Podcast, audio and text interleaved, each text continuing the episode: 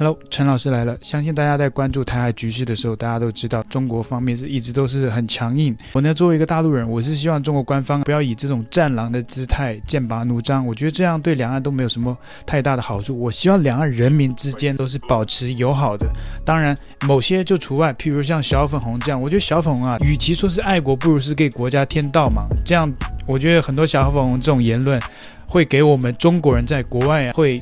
反而背上一些负面的这种情绪。我作为一个大陆人，我是希望我们的国家，中国大陆的官方，我觉得。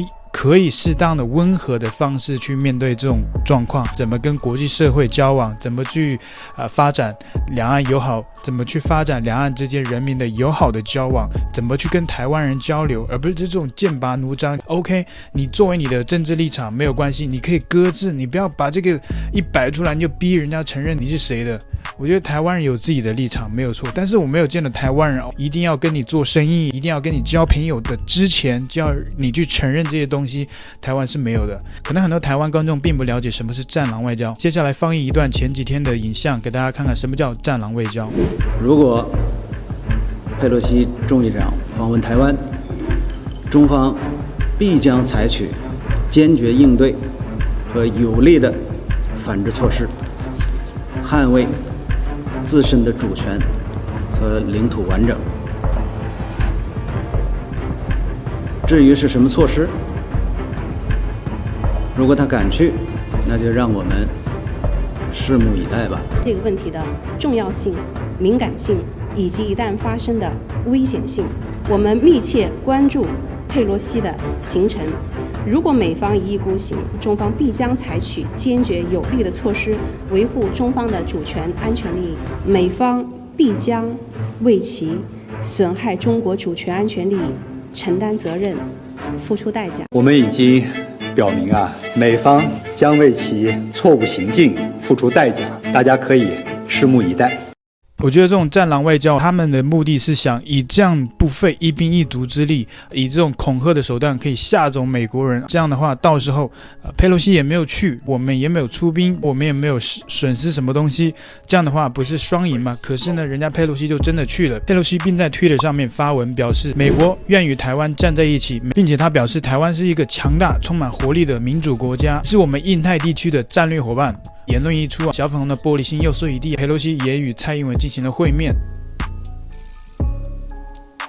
总统颁授美国联邦众议院议长佩洛西特种大寿青云勋章，并且啊，这个直播画面在中国的相关社群上遭到不同程度的封锁。有一家电视台进行转播时，忘记给台湾的。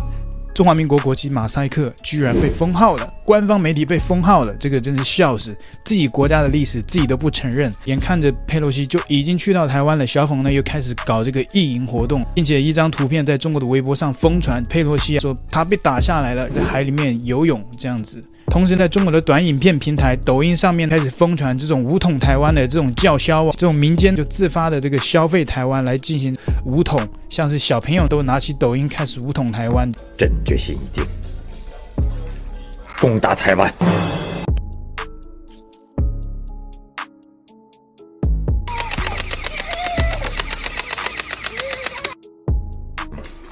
怎么了？你要去打台湾了吗？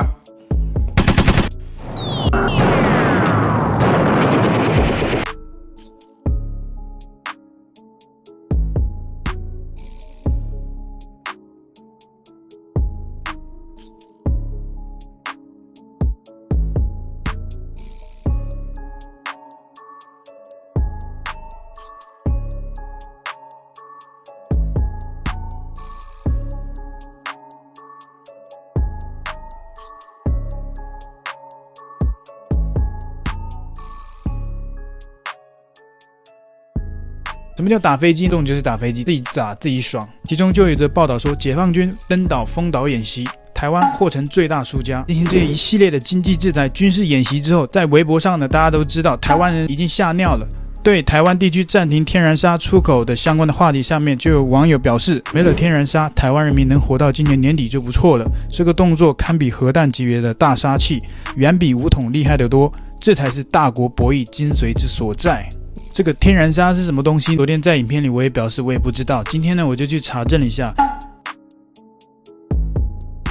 据台湾经济部统计，台湾这两年进口中国天然砂占台湾天然砂需求总量的百分之零点七五和百分之零点六五，非常的低。如果稍微不环保一点，开采台湾自己，或者是花钱从别国进口，都很容易替代从中国进口的方案。我不知道在制裁什么，制裁了一个寂寞，可能就是制裁给大家看看而已。在对台湾地区暂停天然砂出口这个相关话题下面，有网友表示，出口自己用词都这么不谨慎。我们都知道，出口这个是一个国家对另外一个国家之间的贸易往来，叫做出口。那中国跟台湾之间不是一直说是隶属关系吗？为什么官媒会用出口这个词？总是台独，这些人间接台独是最可恨的。同时，也有网友表示，芯片受制于人呢，对自己的手机企业也不利吧。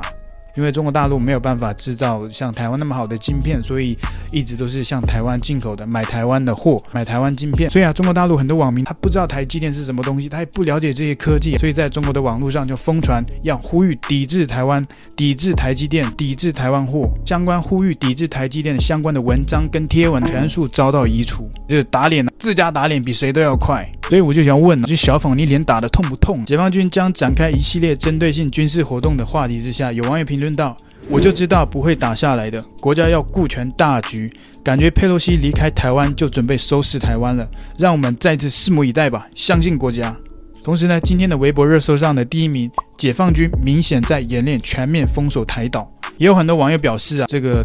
佩洛西这下终于走了，我们可以收拾台湾了。其中有网友表示呢，明年才演练，老妖婆正好走了，他走了，我们才更好打。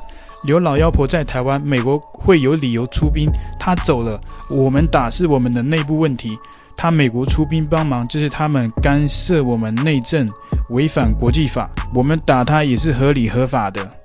我是希望两岸之间是一直是和平的，对，不管什么原因，我觉得两岸的领导人之间就是通电话、互相发邮件、写信等等等等，OK，都可以，这样至少要保持一个联络的管道，不要轻举妄动，不要就是盲目，不要剑拔弩张，一定要克制、理性的去处理这样的问题。我相信战争呢，是对于中国大陆、对于台湾、对于两岸人民。都是没有好处的。我不晓得那些叫嚣战争的啊，他是什么样的一个水准啊，什么样的学历，根本不懂战争是什么样的一个定义。战争对你都不好啊，孩子。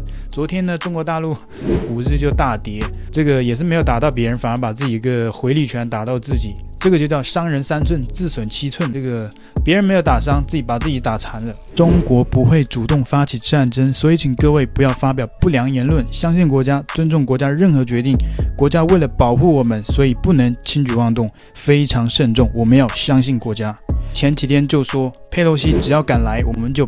敢把它打下来，这样的相关的报道，今天呢，我发现全部都打不开了。其中来自网易微博的一个文章，搜索搜索得到，但是点进去呢，就说什么您访问的内容不存在或者被删除，全部被删除掉了，也是知道很尴尬。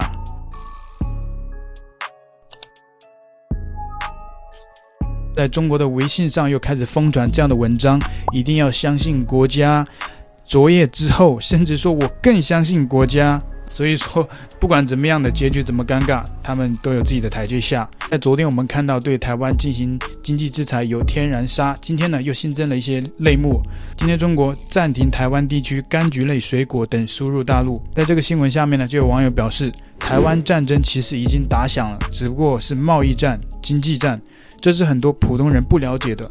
专家学者已经表明，经济战是现代战争中最惨烈的，因此台湾不可能承受这种打击，任何国家也不敢和中国打贸易战。